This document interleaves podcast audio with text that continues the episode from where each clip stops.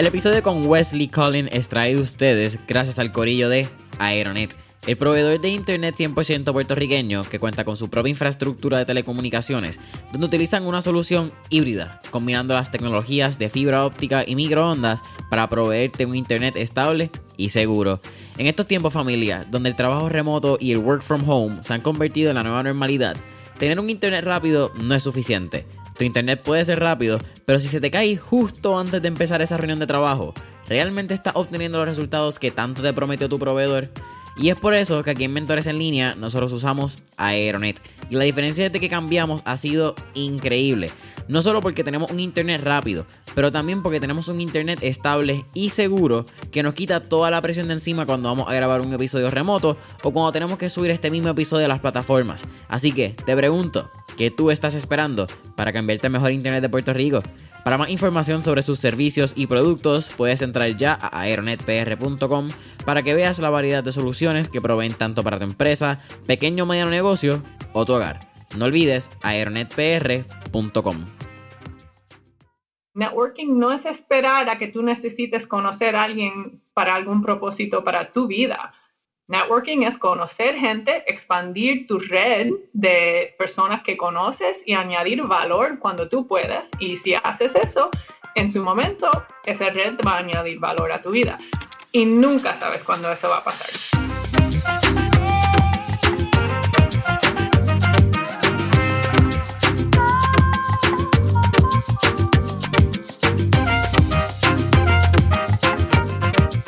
Es la que hay familia? Mi nombre es Jason Ramos y bienvenidos a Mentores en Línea, un podcast donde hablamos con los empresarios e influencers responsables por las marcas más destacadas, para que así conozcas quiénes son tus mentores en línea.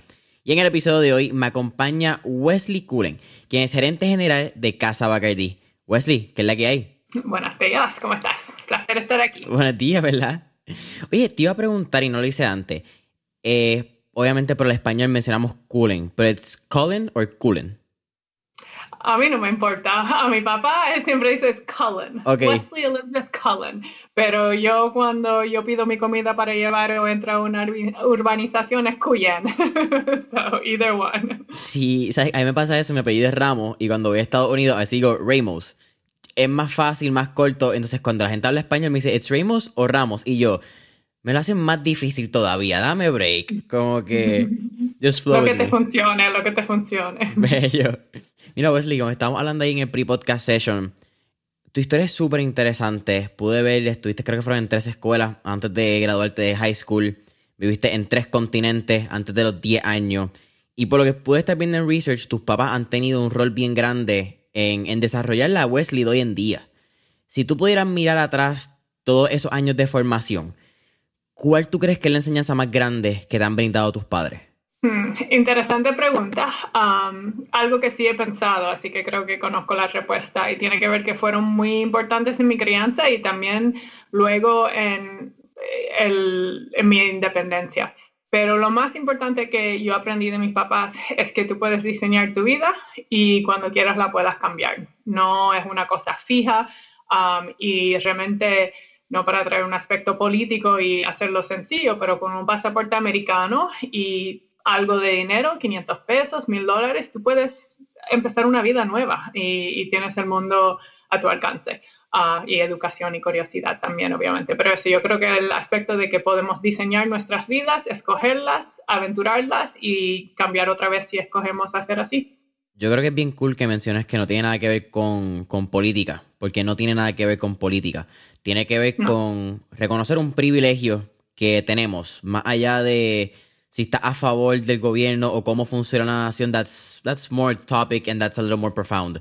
Pero tú tener un pasaporte, te guste o no, te abre la puerta a la mayoría de los países y es bien fácil criticarlo, yo creo, si siempre has vivido con eso, porque es tu normalidad, es la norma. Cuando la gente que está afuera te lo dice y tú vives fuera de los Estados Unidos cierto tiempo, empieza un poquito a entender esa realidad del poder que tiene un pasaporte americano.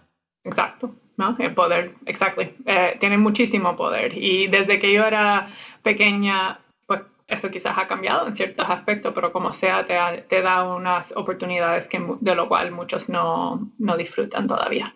Vamos a hablar un poquito más a lo largo. Yo creo que again, tu, tu background y tu formación como profesional es súper interesante. Pero algo que quizás atándolo con todos estos países que has tenido la oportunidad de viajar, ya estamos hablando un poquito del pasaporte americano, así que me voy por ese lado de ciudadana del mundo que eres. Y no te voy a mentir, hay mucha gente que dice ciudadana del mundo y a mí me parece un poquito cliché. En tu caso, cliché is not even close, es tu realidad. Eh, tú naciste en España, tu mamá es de Connecticut, eh, volviste a España unos años después. Y tengo dos preguntas, te hago una primero porque creo que la otra también es, un poquito más deep. Pero ¿cuál ha sido la enseñanza más grande que has podido obtener de eso mismo, de poder conocer tantas culturas a una corta edad y qué te ha brindado ese, pues, esa variedad de culturas, al fin? Um, yo creo mucho, demasiado, ¿verdad? Ah, es una riqueza de vida increíble.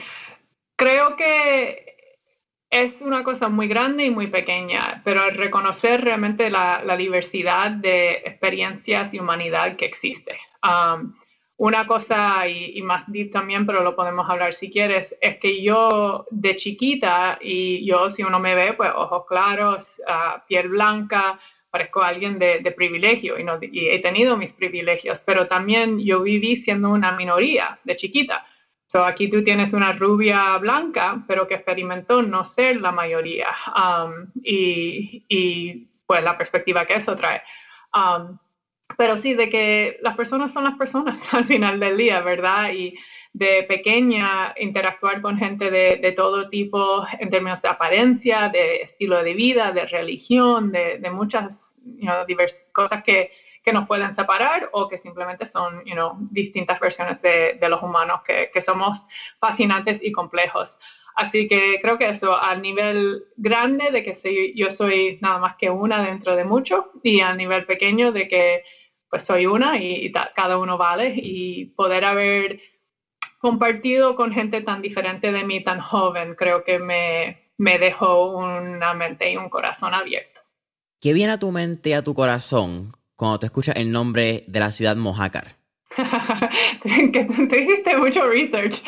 Pues Mojácar para mí es mi pueblo. Eso es, yo viví ahí de los 7 a los 10 años solamente, pero si tengo que decir que tengo un pueblo, pues es esa y, Stanford, donde vivían los papás de, de, mi madre, mis abuelos, que son los dos sitios con los cuales quizás más me identifico. Pero Mojácar es un sitio muy especial y único en el mundo. Um, y en esos años todavía más. Así que, pues, nada, me, me hace sonreír, me, me, me lleva a, a, una época de mi, niñez especial um, y, y me, me acuerda a, todo lo que acabo de decir, porque Mojácar era un pueblo y lo sigue siendo muy diverso. Um, existe de, de, mucha gente que se ha mudado ahí por el estilo de vida y valores compartidos. Uh, así que era una de esas escuelas donde en la clase todos nos veíamos diferentes, hablábamos distintos idiomas, pero jugábamos y compartíamos como, como sea. Vamos un poquito a, a tus años de universidad.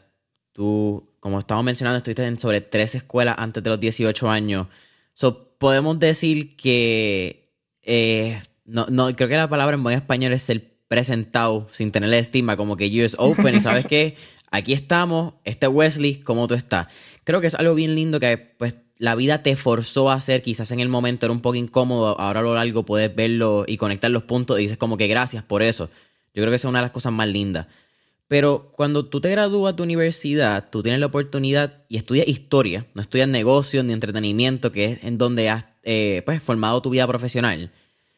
Pero una vez te gradúas de bachillerato, tú tienes lo que yo considero unos años de real life MBA, donde tú tuviste la oportunidad de trabajar con personas bien de cerca que manejaban compañías exitosas, grandes, eso es relativo, ¿verdad? Pero compañías eh, importantes, vamos a ponerlo así, sin haber estudiado negocios. Negocios nunca fue lo que pasó por tu mente, pero esta es mi opinión acá y me lo vas a contar un poquito tú. Yo creo que ser una ciudadana del mundo y saber bregar con personas de tantos distintos backgrounds, formaciones, religiones, idiomas, te da mucho más que lo que cualquier escuela de negocios te pueda dar. Pues sí, de acuerdo. Yo creo que te da cosas distintas quizás, um, pero yo definitivamente creo, yo soy súper académica, yo soy nerda full, yo leo un montón, yo creo en la investigación y, el aspecto académico y la curiosidad. Um, a la vez, eso, pues, no, nada reemplaza la vida real, ¿verdad? Y la experiencia propia, um, los éxitos y los, los no éxitos um, de los cuales aprendemos, ¿verdad? Así que definitivamente en mi caso yo, yo siento que es así, yo, pero también siempre y la gente da curiosidad eso de que yo, yo lo que estudié fue historia. Yo lo que a mí me gusta verlo desde el punto de vista realmente fue un Bachelor of Arts, un bachillerato, ¿verdad?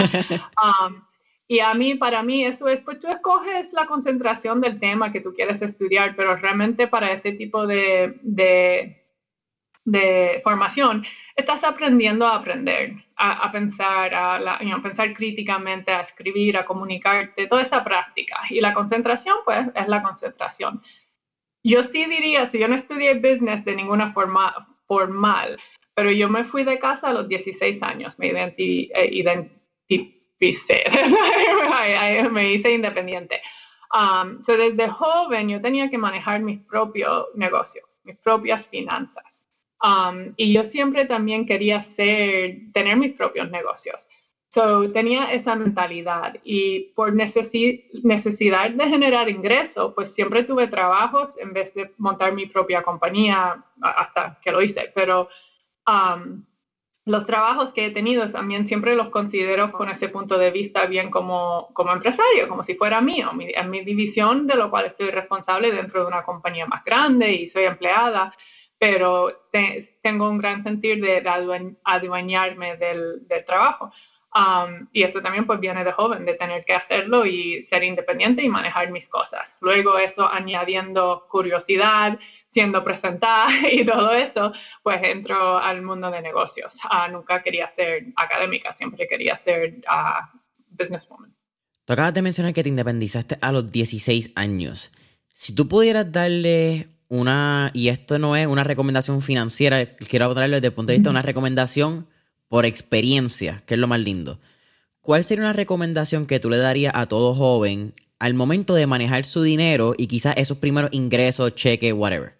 Pues dos. Primero, no tenerle miedo. A mí, mi experiencia, la gente le tiene mucho miedo a sus finanzas, las mujeres todavía más que los hombres. Y hay las razones por las cuales se puede entender, pero al final del día, no tienes ninguna cosa por tenerle miedo.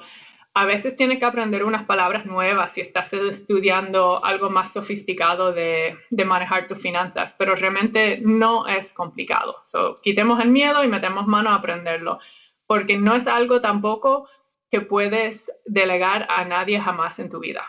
Puedes tener, ya llegas a un punto que vas a tener un contable, alguien que te asesore quizás, pero nunca, yo no creo que debemos de delegar ese, e, esa responsabilidad, ese entendimiento. uno tiene que saber lo que tiene. Um, no tenerle miedo. Y, um, y lo segundo, sí, reconocer lo, lo valioso que es y perder el miedo de hablarlo entre amigos, entre grupos, en admitir lo que no sabemos. Nadie nació como sabiendo cómo manejar una chequera o un negocio, cosas así. Es cuestión de curiosidad, creer que puedes aprenderlo y, y discutirlo con la gente que te, que te pueda ayudar.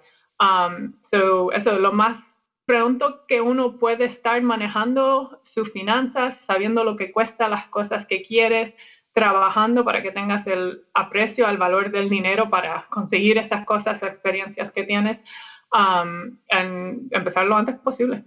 Tocas de decir lo importante de entender y, y, apreciar, valorar cuánto valen las cosas y cuánto vale el trabajo. Eh, eso es algo que tú te das bien rápido en la vida cuando quieres sea tu primera responsabilidad económica. Que de momento tuve ese. Antes eran en pesos, ahora pues lo ves cada vez que entra a tu cuenta de banco, Preferred Bank, no voy a decir ninguno. Pero de momento llega un tarjetazo, pagaste algo, y uff, se fumó el dinero. It's kind of a weird relationship. No, y, y, yo a veces quizá, yo puedo ser muy maceta, como se dice, um, por, por eso que el segundo consejo más importante y que sigo desde, desde que ganaba poco hasta los momentos que más he ganado, yo siempre vivo por debajo de lo que gano. Siempre tengo ahorros. Y, no, y es clichoso también poder decir, no importa lo que ganas, puedes ahorrar algo. Cuando tú estás viviendo de cheque en cheque, eso no es fácil Pero para mí simbólicamente, aunque sea 5 dólares que estás ahorrando, sabes que lo estás haciendo, que tienes las cosas bajo control y que esos dineros están separados para ir teniendo fondos de emergencia, ¿verdad? Um, y también el otro parte que yo quizás le fui demasiado en algún momento es que en vez de ver las cosas en dólares, yo empezaba a verlo en hora de trabajo. So, ok, yo quiero comprarme ese pasaje, pues eso son tres días, tres semanas, tres meses de trabajo. Ok, yo quiero estos zapatos, pues esos zapatos valen nueve horas de trabajo, you know, and eso, como digo, podemos llevarlo demasiado fuera porque a veces no tiene que ser tan técnico, pero eso me ayudó a cortar las cosas que quizás no hacían falta o no valían la cantidad de trabajo que me iba a, a consumir versus ahorrarlo o invertirlo en otra cosa. Yo también creo que eso que tú acabas de mencionar de, de ahorrar y cómo manejas el dinero tiene y está bien influenciado por tus años viajando. Porque mencionaste antes, ¿me entiendes? Sabías por cuánto podías vivir, por cuánto tiempo en X budget en X país o en Y país, para no usar la misma letra. Eh, y yo creo que eso, e, ese management de, del dinero, pues aporta mucho cuando tú vas a un país que no es Estados Unidos, que no está en tu moneda. Porque tienes que pensar mucho más financieramente en el cambio. Ok, esto vale tanto, esto es más barato. Y ese juego te, ayuda a fine tuning ese manejo de, dinero. Sí, mientras más uno practica la cosa, mejor se pone, ¿verdad? Y así que hacerlo en otra moneda, pues otro nivel de, de pensarlo y, y, de ir aumentando la confianza que sentimos con manejar nuestras finanzas, porque vuelvo y digo, no hay nada de tenerle miedo, pero muchos le tememos y yo igual todavía tengo mis cosas que, que pues me siento, ay, no conozco suficiente y entonces no hago nada y haciendo nada es tomando una decisión y es una mala decisión en mi opinión. Hacer nada también es una decisión. That's a, Wow, wow, me gusta. Mira, en, probablemente esto fue la cosa más interesante, y eso es mucho decir, que pude hacer y pude ver dentro del research que hice de Wesley Elizabeth Cullen. ¿Cómo terminas en la WWE? ¿Y cómo se siente estar en la WWE? Esta es mi opinión, eh, pero en una de las épocas doradas de, la lucha libre. Estamos hablando, eh, aunque había pasado mucho antes el WWF, creo que había pasado como el 95, 96 ese cambio. Habían unas estrellas que se estaban desarrollando otras estrellas que todavía estaban ahí. Yo creo que tú estuviste en los años que salió Undertaker con la motora todavía. Yep. That's the real Undertaker. Ah, sí, sí, a veces, yep. sí. esos son los verdaderos años, cuando todavía... Eh, eh, no, bueno, todavía estaba Edge en ese momento, pero... Pero estaba, Sí, pero yo creo, ahí te tendría, yo no soy la mega experta en todo lo de la lucha libre, pero eso es una cosa de generación. Este es un programa que lleva tanto tiempo y va a estar para siempre, así que cada generación piensa que la suya fue la dorada. tú conoces a lo que tú conoces. y, y si esa no es mi época, si supiera. Yo, ah. yo nací en el 99, yo tenía como 4 o 5 añitos. Ah, no, pues. Sí, eso fue como que quienes me entraron al juego. Eso fue como que los que después yo compraba los DVDs de aniversario y los veía. Pero siempre era ah, pues, nostalgia. I mean, John Cena y Batista y todos estos guys eran. Esa es mi generación. No, se conocían tanto como ahora. Sí, e, e, ese estrellato de ellos, WrestleMania 23, fue como que. Ese fue mi pick. Esa fue la única vez que yo pagué por ver lucha libre, yo creo. so, ¿Cómo llegas ahí? Y yo quizás esto es un poquito más de negocio, me lo puedes contestar al final. Pero ¿cuál es la lección de negocios más grande que aprendes de trabajar con alguien como Vince McMahon? Que indiscutiblemente es súper intimidante de verlo. Sí, yo creo que, I mean, fue toda una vida en unos años. Uh, quizás voy al revés, pero de las cosas que, que, aprendí y por qué creo y cómo entro en, en parte, cómo acabo ahí, y tiene que ver con exactamente lo que acabas de decir sobre las situaciones intimidantes y retándonos y enfrentando las situaciones que nos causan miedo. Y yo creo que parte de por qué tuve, pude lograr la oportunidad que tuve ahí, que no fue nada planificado en mi vida para nada, um, tiene que ver con lo que mencionaste de haberme ido a tantas escuelas y convertirme en una persona presentada como tal. Um, que yo realmente, yo soy tímida, yo, a mí me gusta compartir el aprendizaje y muchas cosas, así que me puedes ver dando charlas y haciendo cosas así, pero en lo personal yo soy, realmente soy media tímida. A la vez, mi cosa favorita de hacer ya es hablar con strangers, presentarme a gente que no conozco, porque ya eso no me incomoda, lo tuve que hacer tanto. Pero por enfrentar situaciones incómodas y que me, you tener que fortalecer mi confianza, mi autoconfianza um, en lo que me iba criando cuando llego a la situación de WWE. Um, y era un trabajo temporero para empezar, pero en lo que estoy ahí surge una oportunidad para hacer trabajo internacional y yo lo único que quería hacer era viajar y hacer trabajo internacional.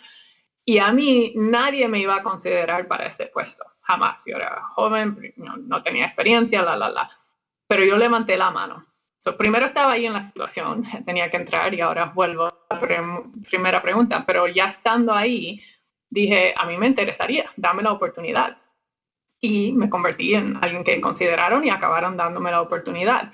Porque en parte ya conocían, me conocían un poco, um, eso es clave. Y en términos de lo que es la mentoría y nuestras carreras, no podemos estar esperando a que la gente nos mire y nos ponga en la lista. Tenemos que saber lo que queremos y comunicar que nos interesa. Y no tenemos que estar 100% preparadas. Y esto lo digo con todavía más... Uh, confianza a las mujeres que todavía más nos aguantamos. Hay que decir lo que queremos. Así que yo, recién graduada de la universidad, en una situación de un trabajo temporero, vi la oportunidad, dije a mí me interesaría y acabé para cuatro años manejando giras internacionales de la lucha libre. I mean, it's crazy. And that wasn't going to happen. No, jamás iba a pasar si yo no levanté la mano y la voz. Um, So, big lesson there. A nivel de negocios, lo mismo. Yo creo que era, ok, pues mete mano, pero era algo nuevo, no había una estructura, yo tenía que resolver y aprender en el camino. So, mm, lo que sea la industria o el área donde la gente trabaja es creer en tu poder de aprender.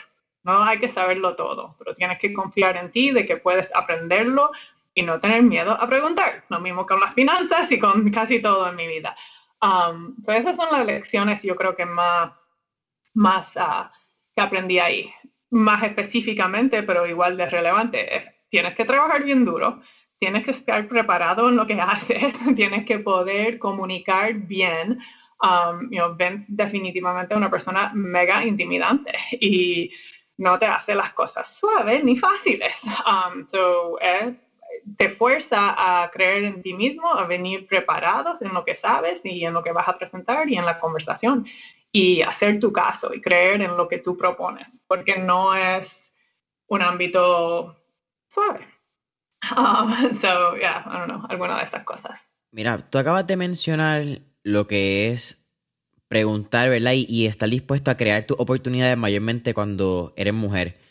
Tú tuviste la oportunidad de estudiar, si no me equivoco, en lo que es la primera universidad de, todas mujeres en los Estados Unidos.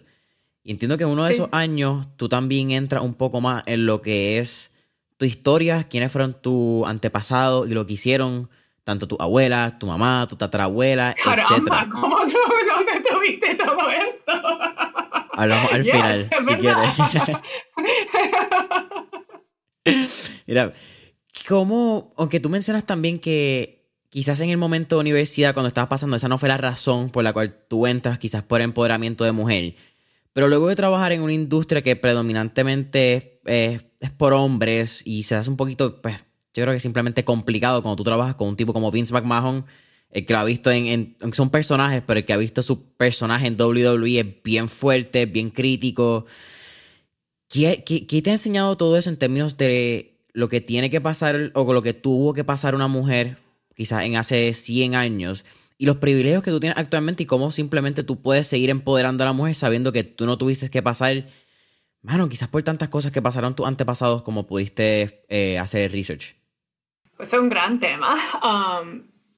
Lo más que he aprendido creo que es que tenemos que estar dispuestos, dispuestas y dispuestos como hombres y todas personas a hacer el trabajo de crear el cambio que tenemos simplemente criticar no cambia nada. Eso es, hay que pensar, se empieza criticando. Criticar es tener una mente creativa, eh, crítica, ¿verdad? Y decir, ¿cómo podría ser mejor esto? Pero entonces no es ir a nuestros amigos a decir, esto está mal, debe ser mejor, la, la, la, la, la. Pues puede ser un primer paso, pero luego hay que involucrarnos Y eso es difícil y eso requiere conversaciones incómodas, requiere enfrentar nuestros miedos, requiere estar dispuestos a, lucir mal porque lo hicimos mal, porque no tenemos tanta práctica haciendo esto.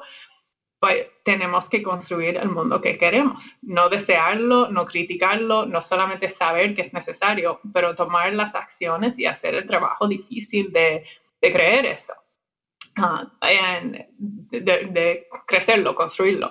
So I think it's, es eso de enfrentarlo. Y trabajando ahí me dio mucha oportunidad de eso. Y no, no les miento, no voy a decir que como digo, no es un ámbito de todo sonrisas. Y tú, es una cultura a la cual sabes que estás entrando. Tienen derecho a tener su propia cultura, es su compañía y pueden, dentro de las cosas apropiadas de la vida, puede ser el tono que, que ellos gusten.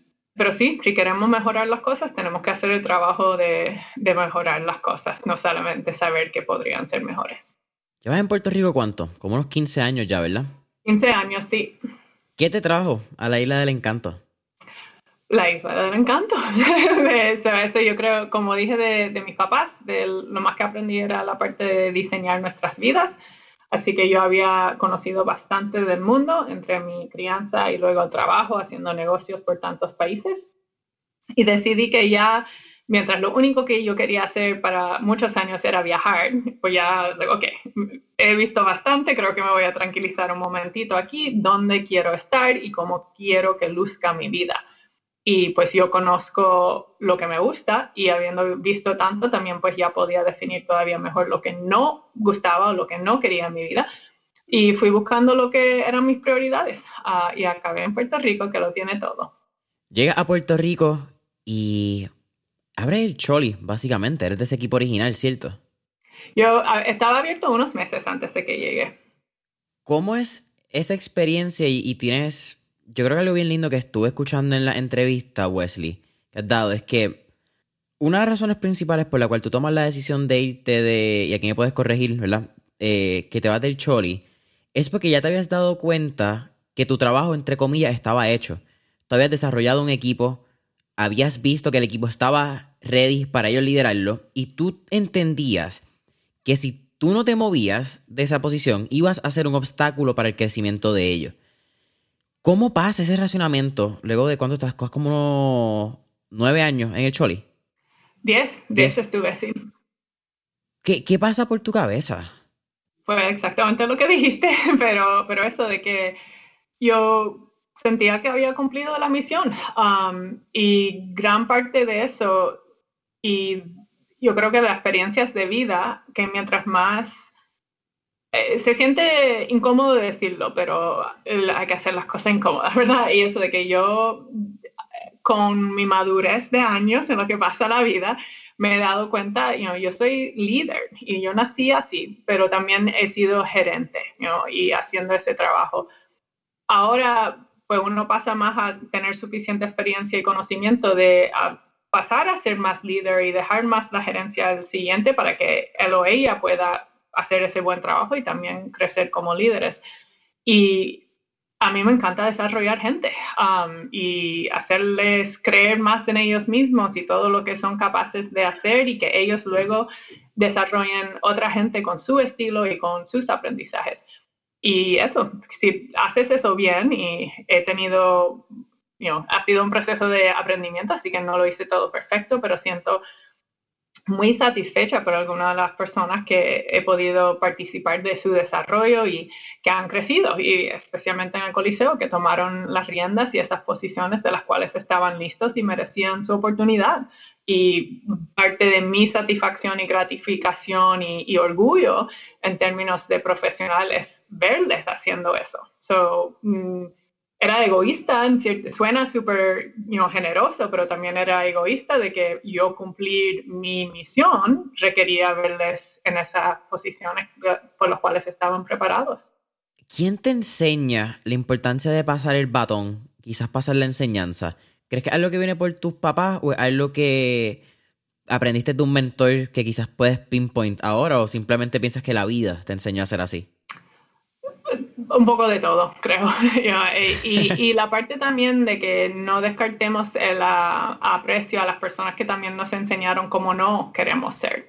yo tuve ejemplos de, de, las personas que compartieron aprendizaje conmigo, que me apoyaron, que me dieron oportunidades. Tuve el, el privilegio de tener personas así en mi vida y también tuve esas personas que me dieron el ejemplo de, no, yo no quiero ser así y hay demasiado de eso en el mundo y yo no voy a hacer eso, yo voy a ser diferente.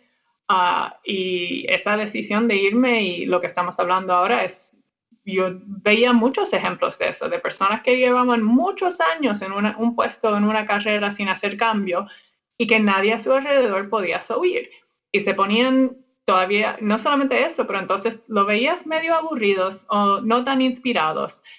Y yo no puedo vivir así. Um, así que también agradecida de los ejemplos de cómo no ser. Eso, eso está bien deep. Eso, eso me encanta. Ah. Eh, es, que, yo creo que también es algo que no se habla, Wesley. El no es una palabra que tiene un tabú. Y eso que te acabas de decir de mm, aprender de personas que no quiero ser, yo lo he mencionado en el podcast con los negocios, con la idea. Cuando tú fallas o cuando algo no funciona, a mí me gusta más que cuando algo funciona porque me enseña que no quiero hacer, que no tengo que hacer. Y entonces puedo empezar a cerrar esa mirilla de las cosas que sí realmente me gustaría hacer en un futuro. So, eh, no sé, creo que simplemente no está en nuestra cultura entender los no como el superpower. De, de, acuerdo 100% igual, un tema que se puede hablar para mucho tema, tiempo, pero yo diría también, yo, de las cosas que podría parecer suerte en mi vida, pero no era suerte, es, también por, por, escoger, por decisión. Yo no sabía la carrera y el trabajo que yo quería. Yo sabía que quería hacer el mundo mejor y que quería viajar, y estaba bien generalizado lo que yo buscaba, pero como yo tenía que ganarme dinero para pagar las cosas, tuve que tener trabajos, así que pude tener una variedad de trabajos. Y yo pasaba en los veranos, a veces yo era, uh, hacía la cobertura de las asistentes administrativas, ejecutivas, de los CEOs de compañías. So, en lo que ellos iban de sus vacaciones de verano, yo cubría. Esto para mí fue business school, porque yo estaba expuesto a la realidad de, de cómo se corrían estos negocios, Um, soy una presentadora, así que hacía muchas preguntas, pero también pude ver el tipo de persona, de cultura de las compañías. So, quizás, y ahí rápido pude descartar industrias enteras. Yo no creo que jamás en la vida voy a trabajar en la industria de seguros. Not for me. Lo aprendí rápido. Um, mientras quizás me parecía que me interesaba el mundo de los non-profits. Ahí sí también tuve trabajos. Y aprendí que no, porque ese ritmo y esa forma de trabajar no es la mía. Ah, así que cuando se me da la oportunidad de WWE y yo levanto la mano, yo ya había tenido un par de trabajos antes de eso que me iban dirigiendo a conocer que a mí me gustaba eventos, a mí me gustaba ese tipo de, de ámbito. Um, so, por esta super suerte, y eso, la gente podría mirarme y decir, ay, a un pobre Wesley no le toca hacer los internados fancy que están haciendo sus amigos porque tiene que ganarse la vida. Um, pero eso para mí fue lo más valioso, encontrar lo que me gusta. Uh, so I loved it. Y eso de trabajar y conocer y decir que no, eso no me interesa, busca, busco un cambio y pruebo otra cosa, para mí ha sido mega valioso. ¿Cómo fue el brinco de ser general manager del Choliseo a ser CEO de un startup. Yo creo que el, cambio de vida. Tú mencionaste algo bien lindo como quiera al inicio, Wesley, déjame recalcarlo. Que es que aunque tú quizás eras empleada, no era tu compañía, tú sí tomabas una responsabilidad como si fuese tu departamento, como si fuese tu compañía, y tú sabías lo que necesitaba el rol que tú estabas tomando. Sí, creo que eso habla mucho de tu mentalidad al ser el brinco, pero from corporate to startup, ¿cómo funciona eso? Sí, yo creo todo lo que estamos hablando como que medio combina, so let me traer un par de los puntos que hemos hablado aquí. Um, primero, de, desde joven, como hablamos, tuve que manejar mis finanzas. Y de a partir de ahí, toda mi carrera, yo he tenido que manejar presupuestos. Mucha gente, y las mujeres más, se alejan y temen estas oportunidades de lo que se dice P&L management significa profit and loss, ¿verdad? Tú estás manejando ingresos, costos y lo que rinde al final del día. La mayoría de las carreras no requieren esto. La mayoría de las carreras en una compañía, quizás tú tienes, quizás eres responsable de una línea, de un presupuesto, tienes cuánto puedes gastar, pero tú no sabes al final si, si la cosa es, si rinde dinero o no. Eh, no tienes visibilidad entera. So, Mientras un entrepreneur, alguien dueño de su propio negocio, pues sí siempre va a tener toda esa contabilidad, ¿verdad? Igual que en nuestras vidas personales. Sabemos cuánto entra, cuánto sale y, cuánto nos queda al final.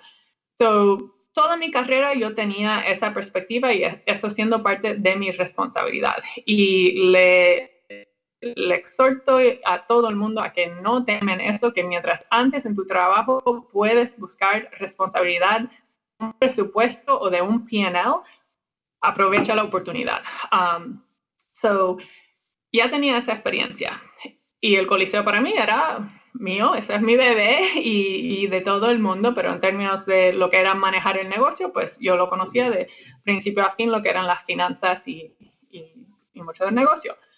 La otra cosa que hablamos antes de contestar tu pregunta es lo que fue el comienzo de mi carrera de trabajo, que eran muchos trabajos temporeros y yo literal, lo de, la, de los seguros, yo pues yo era una buena empleada, un buen, yo me daban oportunidades. Yo fui un día a trabajar en la compañía de seguros y llamé a la agencia y dije, esto a mí no me gusta, yo no quiero volver, yo vengo mañana si necesitan, pero cámbiame de sitio. Y lo hicieron. Así que de esa experiencia yo aprendí que yo tengo talentos y si no me gusta donde estoy, yo puedo hacer cambios y aplicar mis talentos en otras áreas. Y yo no tengo vergüenza de decir, esto no me gusta o yo no soy buena en esto, vamos a buscar cambio y, solución. todo eso como antemano a la pregunta del cambio del coliseo, de una gran compañía manejando cientos de personas a un startup. Fue fascinante, fue buena experiencia, tengo muchas historias y cosas positivas. La lección mayor que puedo compartir rápido yo cambié.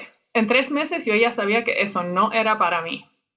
I'm so glad I tried it. Yo no quería llegar al final de mi vida sin haber intentado you know, liderar un startup de tecnología en particular, porque he tenido la experiencia de, de otros negocios, pero en tecnología yo, yo hacía tanto mentoría, tanto judging de, lo, de los concursos, estaba muy expuesta a esa industria y pues quería ser parte de ella pues ya, misión cumplida, no me hace falta más. Le deseo mucho éxito a los que lo hacen y, me encanta seguir apoyándoles, los entiendo todavía mejor y, voy a ellos y sí tengo para contribuir, pero no en ese rol. la gente me puede mirar, pero tampoco tiempo, o pensar que era un fracaso, o lo que sea la opinión de ellos. Para mí, un éxito total, tuve la oportunidad, nos iba súper bien pero rápido aprendí de que yo no soy, yo no estoy tan feliz ni hago mis mejores contribuciones a mi equipo ni al mundo trabajando con una, un equipo muy pequeño. Yo soy, yo tengo mucha energía, yo tengo ah, mucho que me gusta trabajar y lidero mejor en un ámbito de un equipo más grande y una empresa ya corriendo mientras apoyo a los que están emergentes a, a escalar y a crecer. Vamos a hablar un poquito de lo que es ese brinco a Casa Bacardi. Pero, ¿hace cuánto tú conoces el término intrapreneurship? Que está como que ya quizás ahora está un poquito más fancy off y medio trillado. Pero tú siempre has sido una intrapreneur cuando quizás el término no estaba eh, tan desarrollado. Sí, yo creo que desde hace mucho tiempo, porque siempre como me veía así, um, no sé dónde primero lo vi, pero sí, hace mucho tiempo. Mira, cuéntame de ese brinco a Casa Bacardi y en el mismo research me parece algo súper interesante que si no me equivoco, en uno de esos mismos eh, mismas experiencias que tú tienes en ese Real Life MBA que hiciste antes de WWE, tú tuviste la oportunidad de manejar, creo que fue un tasting de una compañía de ron. Y intrínsecamente, somehow, terminaste en una compañía de ron. Oh my goodness, ¿qué? ¿Dónde yo conté eso? How do you know all of this about me? um, pues sí. Yeah, wild, pero sí, tienen la... No, era de... Ellos importaban espíritus de todas las marcas, pero sí, una de... Dos de los trabajos que había tenido, actually. Trabajé en dos de ellas. Um, y como digo, era interesante, me dio a conocer más el mundo de mercadeo, aprendí muchas cosas, me gustó, pero jamás en la vida te hubiese dicho que yo iba a acabar trabajando con Bacardi. Nunca se me cruzó la mente. ¿Cómo llega a casa Bacardi y que conste aquí en Gorrías? Pero entiendo que Bacardi es el, el, el exportador o creador de, más grande de licores en el mundo.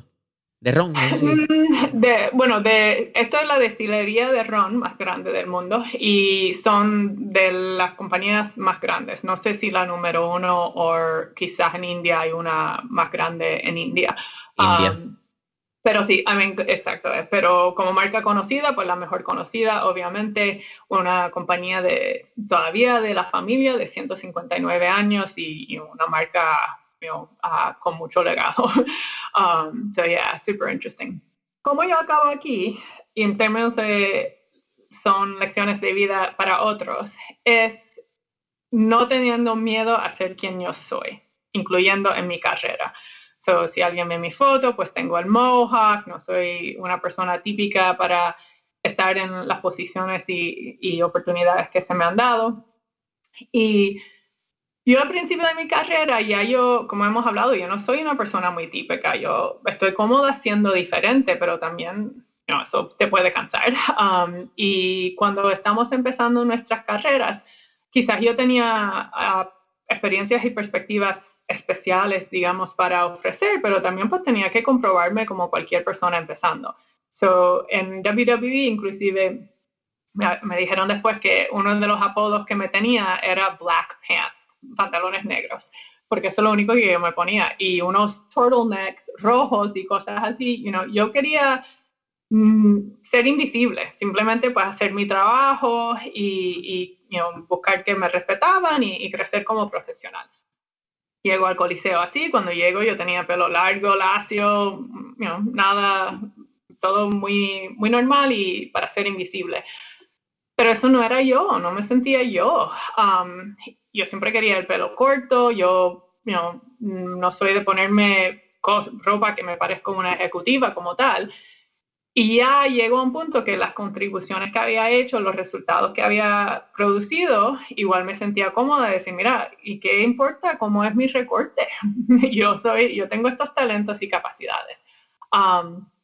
Y pues por fin pues, pues, me quito el pelo y me recorto. También es toda una historia, pero ese mismo día empieza a cambiar mi, mi, vida en que leo un libro y empiezo a entonces dar charlas y hablar más sobre el empoderamiento de las mujeres, las mujeres ejecutivas, y pues a, empezar a hacer algo visible en Puerto Rico, digamos.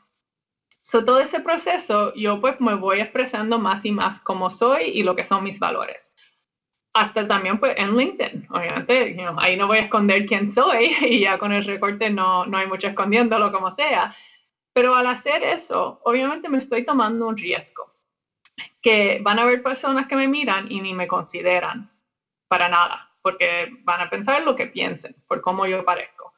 Um, y volviéndolo, yo soy una mujer de ojos claras, con un expertise y todo esto. So, imagínate la experiencia para tantas personas con, con, otras cosas por las cuales le juzgan y es completamente incorrecto que el mundo sea así, obviously.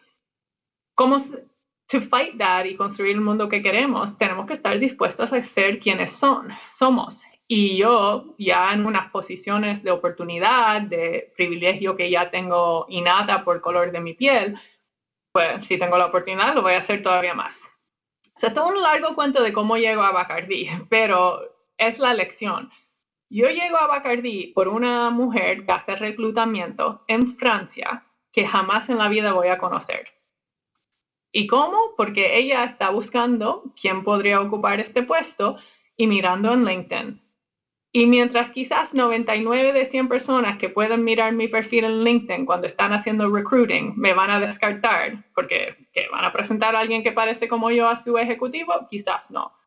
Pero el que escoge presentarme como una candidata, ya sabemos que probablemente va a haber oportunidad de que tenemos algo en común.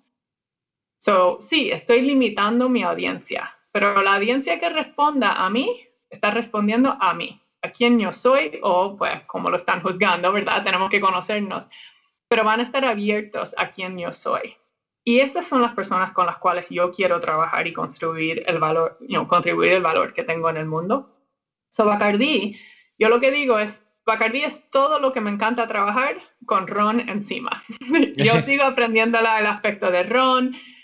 Es fascinante, me encanta trabajar con todo lo que implica, pero mi pasión no es el ron, igual que mi pasión no fue la lucha libre, pues más apasionada del ron que la lucha libre. But es todo lo que hay detrás y toda la oportunidad que me da de trabajar las cosas que me fascinan en un ámbito donde yo puedo ser quien soy.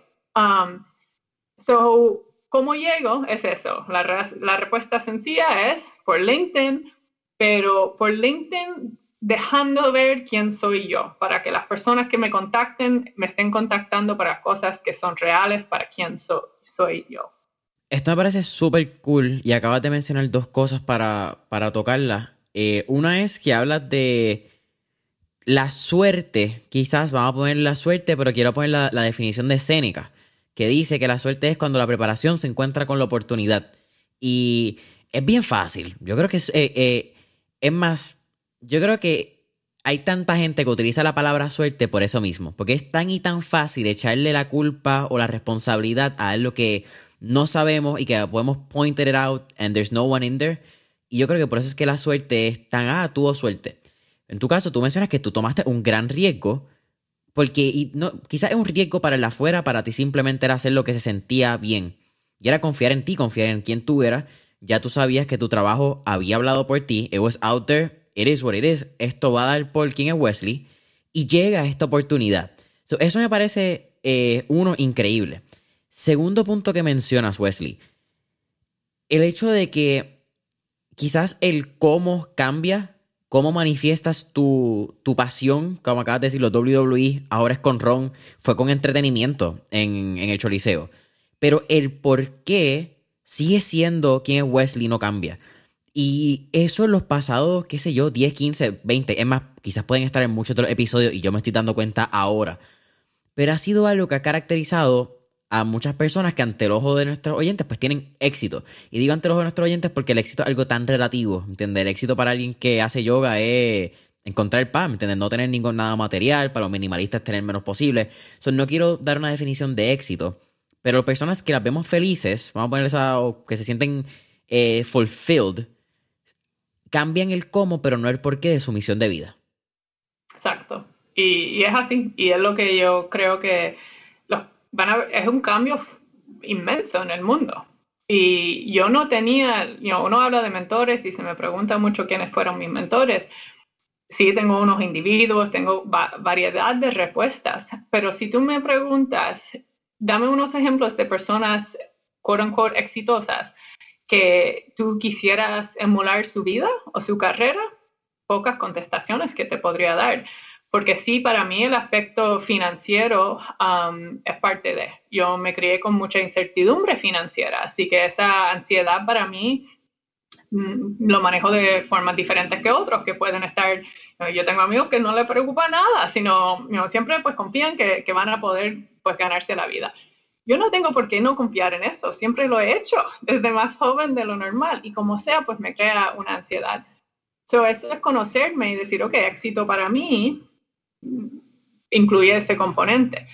Pero no es, otra razón, lo que hablamos de irme del coliseo, pero era lo que hablamos, pero también era pues cómo yo crezco dentro de esa compañía y las siguientes oportunidades, yo las personas que veían esos puestos no los veía muy felices.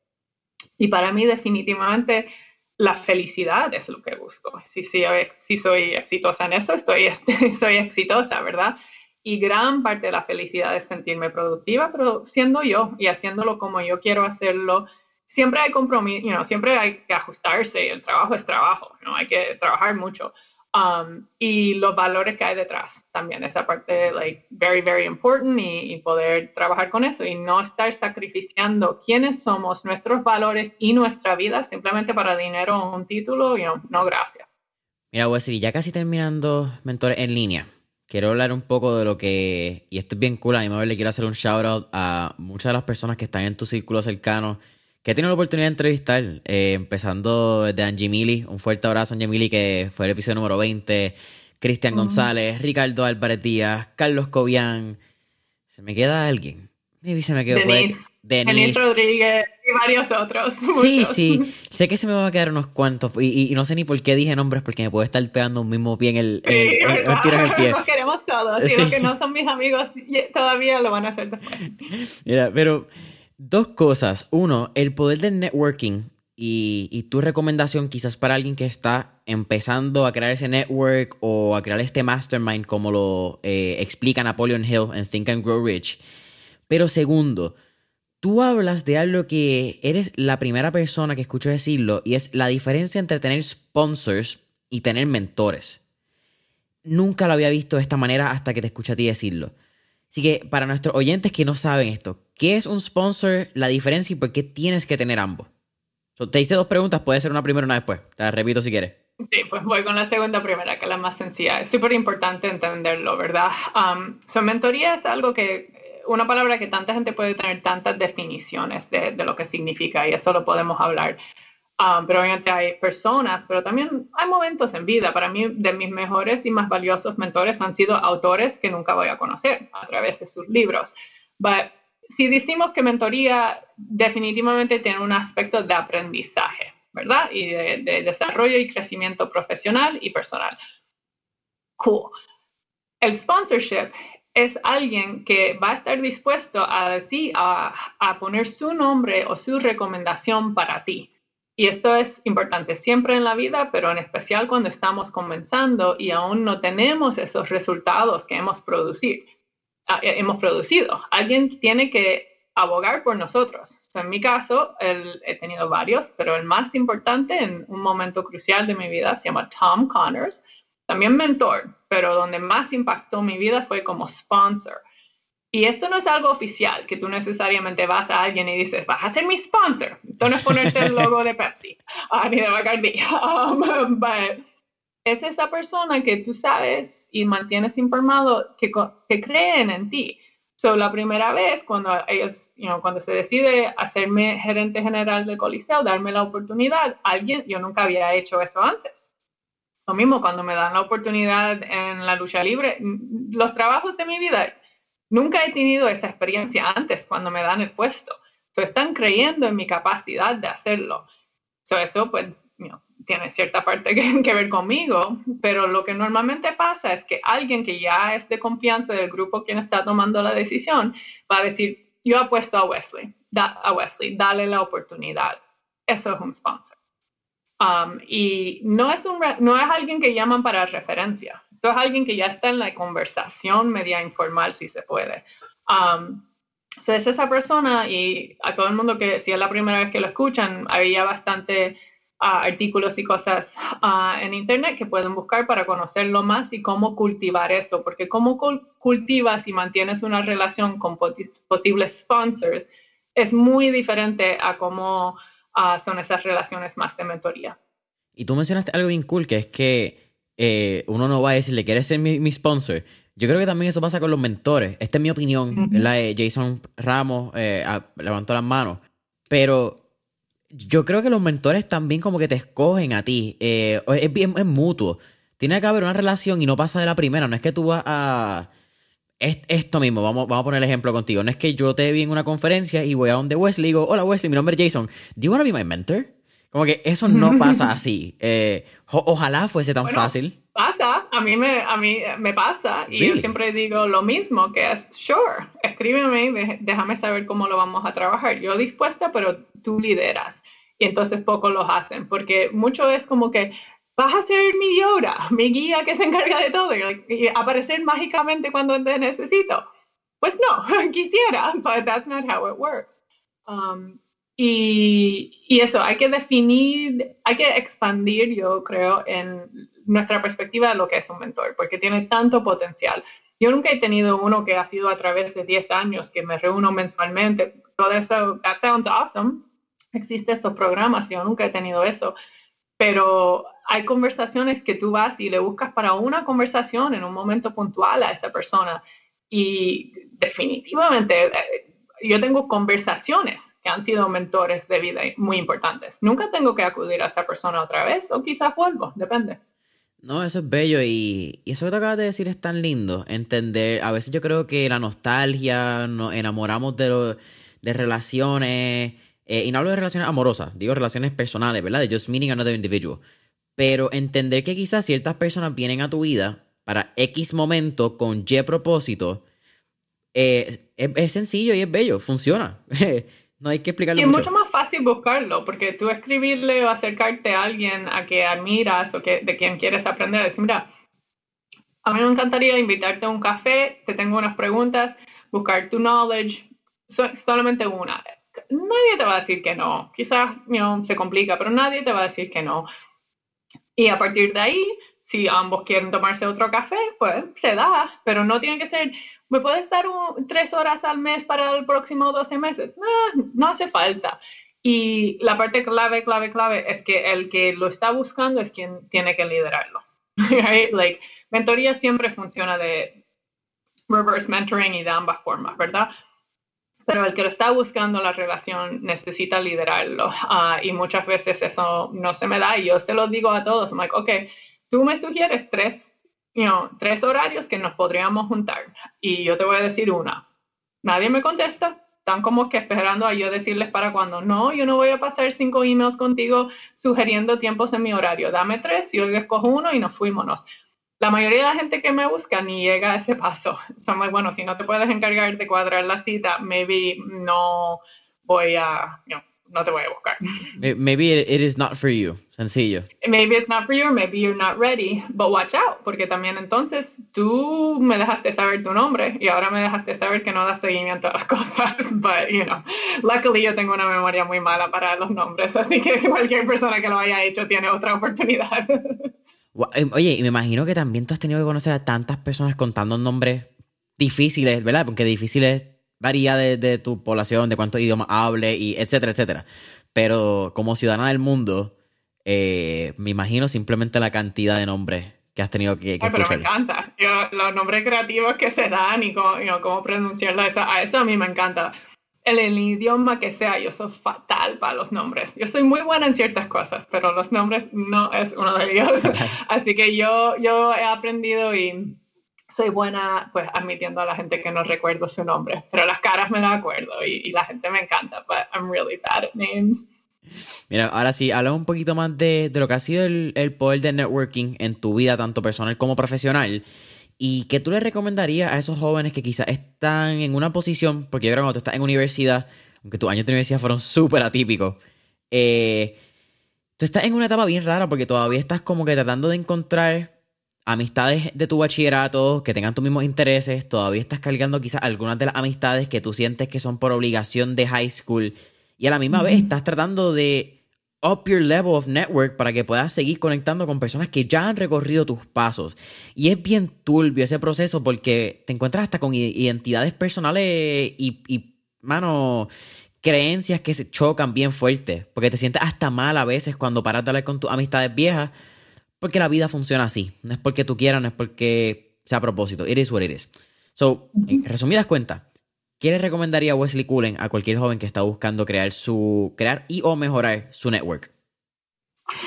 Practica eh, talk to strangers, talk to everybody. No puede pasar nada malo um, y, practicarlo, ¿verdad? Eso, la apertura a presentarte a la gente y hacer amistades nuevas. Um, eso a mí, para mí, you know, la gente y las conexiones humanas son lo más, rico que ofrece la vida. Um, y el temor que tenemos simplemente a acercarnos a alguien a decir, yo soy Wesley, ¿quién tú eres? Con una sonrisa, es una cosa absurda, pero tanta gente que lo vive. Um, lo mismo, a mí, yo valoro mis amistades y hay que invertir en ellas y, no es dejar las cosas atrás por dejarlas atrás y, no prestar atención a, nuestras vidas personales, pero más si estamos hablando de gente que, que están en Puerto Rico, que están cerca de su familia, de su comunidad más aprovecha ese tiempo que ir a la universidad es como, como viajar. Estás entrando a un edificio de gente de, de mucha diversidad, de interés, de, de, vida, de todo eso. Conocer los más posibles um, y no cerrar nuestros grupos ni nuestras perspectivas. Ni pensar, ah, aquí se conoce todo el mundo. Para nada, ¿verdad? Um, so, yo creo que es eso, conocer lo más gente posible simplemente con curiosidad, sin ningún interés ni propósito Um, para que practiques lo que es el networking, porque networking es simplemente conociendo gente. Y luego, cuando tienes una razón para hacerlo, cuando es algo más específico para tu carrera o desarrollo profesional, pues ya tienes la práctica, so, te vas a sentir más cómodo, te vas a presentar más como eres, porque ahora hay algo que importa de la conversación quizás. So, esa práctica pues te va a ayudar pero también no tienes, y es cliché también, pero tú no tienes idea quién va a ser esa persona con quien estás hablando. Um, so, para cerrarlo con una historia puntual, yo acabo dirigiendo el Choliseo de Puerto Rico por hablar con alguien, un desconocido, en una actividad de la industria. Y yo me acerqué a esa persona porque él estaba con un bow tie, una corbata tipo circo. Un lacito lo cual me pareció simpático, así que me acerqué y yo, sé, yo soy Wesley, ¿quién tú eres? Mm, pues yo soy Dale, ah, un placer Dale. Y pues hay un poco más de la historia, pero a través de, de eso es que a esa persona es la que acaba dándome la oportunidad para llegar a Puerto Rico y el Coliseo. Esto fue años anteriores. So, esa parte del networking, networking no es esperar a que tú necesites conocer a alguien para algún propósito para tu vida. Networking es conocer gente, expandir tu red de personas que conoces y añadir valor cuando tú puedas. Y si haces eso, en su momento, esa red va a añadir valor a tu vida. Y nunca sabes cuándo eso va a pasar. Luego, como digo, puede haber momentos específicos que, ok, pues yo quiero esto, necesito acercarme a esa persona por tal razón, pues llegas ahí y lo haces pero lo vas a hacer muy bien porque por toda esta otra práctica que tienes que era sin interés. Cerrar lo mejor que eso está bien difícil, Wesley. Eh, wow, el networking no es buscar a la persona cuando tú lo necesitas, simplemente estar dispuesto a tener conversaciones y que la vida y el, tu aporte hagan quizás el karma, ¿verdad? Hablamos de, cosas cliché. La gente piensa que el karma es eh, le sacaste el dedo al carro al frente, de momento te cae un huevo en la cabeza y dices, oh shit, karma. No, karma also works in the good way. Eh, exactly, most of it. Exacto, sí, pero le llamamos suerte, ¿me entiendes? Es como que. Exacto. Eh, es una loquera. Wesley, para mí ha sido un absoluto placer tenerte en Mentores en línea. Siempre al final hacemos cuatro preguntas de fuego. Así que, vamos a darle. La primera, este te puede gustar, fíjate, no lo había pensado con tu background en historia. Si tuviéramos la oportunidad de montarnos en esta película Back to the Future y tener un DeLorean, ¿A qué época, década o periodo histórico te gustaría ir y por qué?